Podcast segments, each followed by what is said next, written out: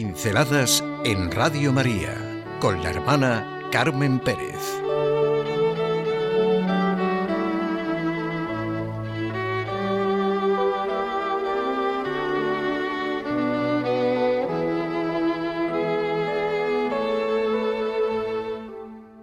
El verdadero triunfo.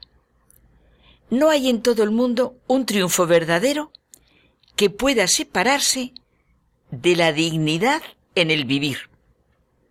Ese es el verdadero triunfo. Lo repito, ¿eh?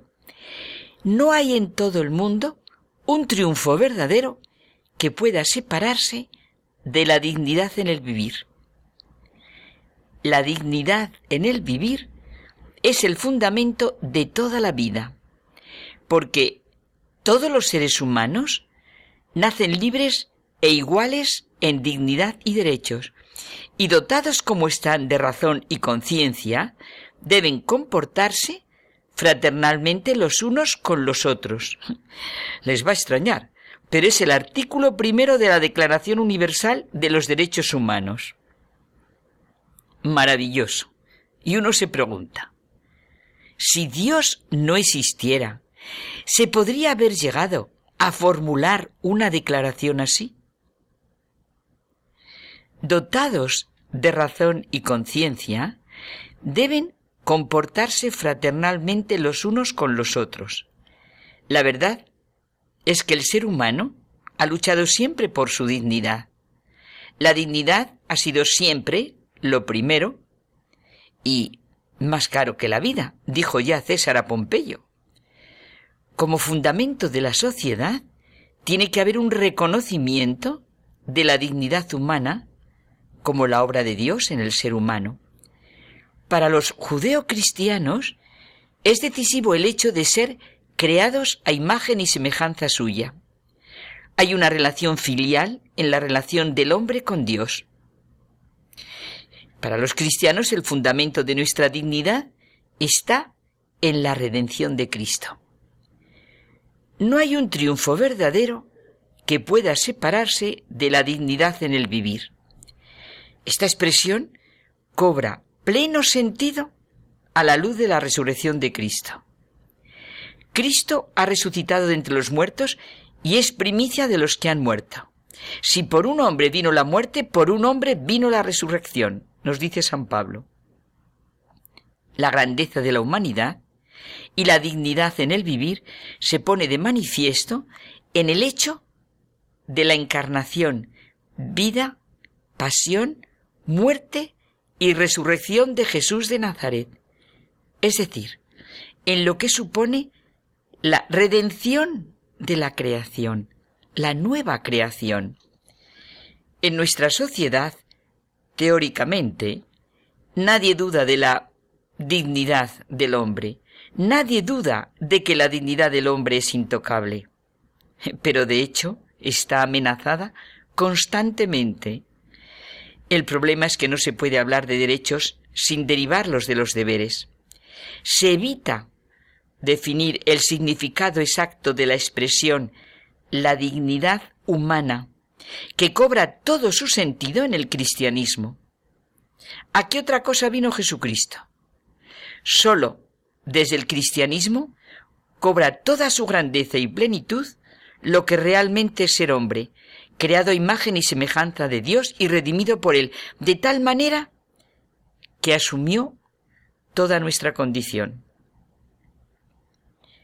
El Papa Juan XXIII dijo que cada uno de los seres humanos es y debe ser el fundamento, el fin y el sujeto de todas las instituciones en las que se expresa y se actúa la vida social. Lewis, con su acertada penetración pone el dedo en la llaga de lo que nos está ocurriendo y nos lo dice en El diablo propone un brindis. La crítica es sencillamente genial. La escena tiene lugar en el infierno, durante el banquete anual de la Academia de Entrenamiento de Tentadores para Jóvenes Diablos. Escrutopo, el invitado de honor, responde al brindis con un discurso en el que presenta la forma fácil para llegar a los humanos y es con el, el uso hipnotizador de la palabra democrático.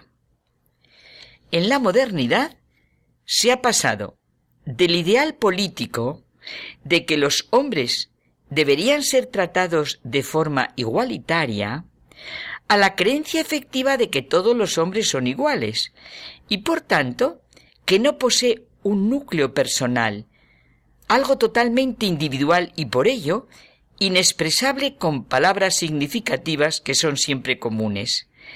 Es antidemocrático ser diferente. No se puede ser diferente en gustos, vestidos, modales, distracciones, intereses culturales, etc. Personas que desearían ser religiosas, educadas, trabajadoras, cultas, lo rehusan porque aceptarlo podría hacerlas diferentes. Todo ello lo resume en la oración elevada a Dios por una joven humana. Oh Señor, haz de mí una muchacha normal de mi siglo. Y esto significa haz de mí una descarada, una imbécil y un parásito. Hay que eliminar cualquier género de excelencia humana. La primera, la cristiana. Y claro, la moral, la cultural, social e intelectual. Y el diablo sigue recordando la siguiente anécdota. Uno de los dictadores griegos, que entonces llamaban tiranos, envió un emisario a otro dictador para pedirle consejo sobre los principios de gobierno. El segundo dictador condujo al mensajero a un campo de maíz, y allí cortó con su bastón la copa de los tallos que sobresalían un par de centímetros por encima del nivel general. La moraleja era evidente. No tolerar preeminencia alguna entre los súbditos. No permitir que viva nadie más sabio, mejor, más famoso y ni siquiera más hermoso que la masa. Hay que cortarlos a todos por el mismo nivel, todos esclavos, todos ceros a la izquierda, todos don nadie, todos iguales. Y así podría el tirano ejercer la democracia. Ahora la democracia puede hacer el mismo trabajo, sin otra tiranía que la suya propia. Nadie necesita en la actualidad penetrar en el campo de maíz con un bastón, sigue diciendo el diablo. Los propios tallos pequeños cortarán las copas de los grandes. Incluso los grandes están comenzando a cortar las suyas, movidos por el deseo de ser como todos los tallos. Tienen que renunciar a un ser personal, a la originalidad humana, a la dignidad de ser hijos de Dios.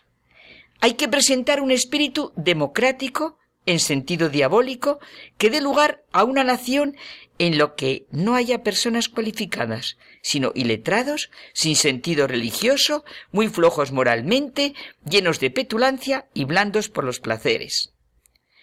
Realmente, no hay en todo el mundo un triunfo verdadero que pueda separarse de la dignidad en el vivir. Sin Dios, sin la redención de Cristo, se deshace la dignidad humana y por tanto cualquier género de excelencia humana.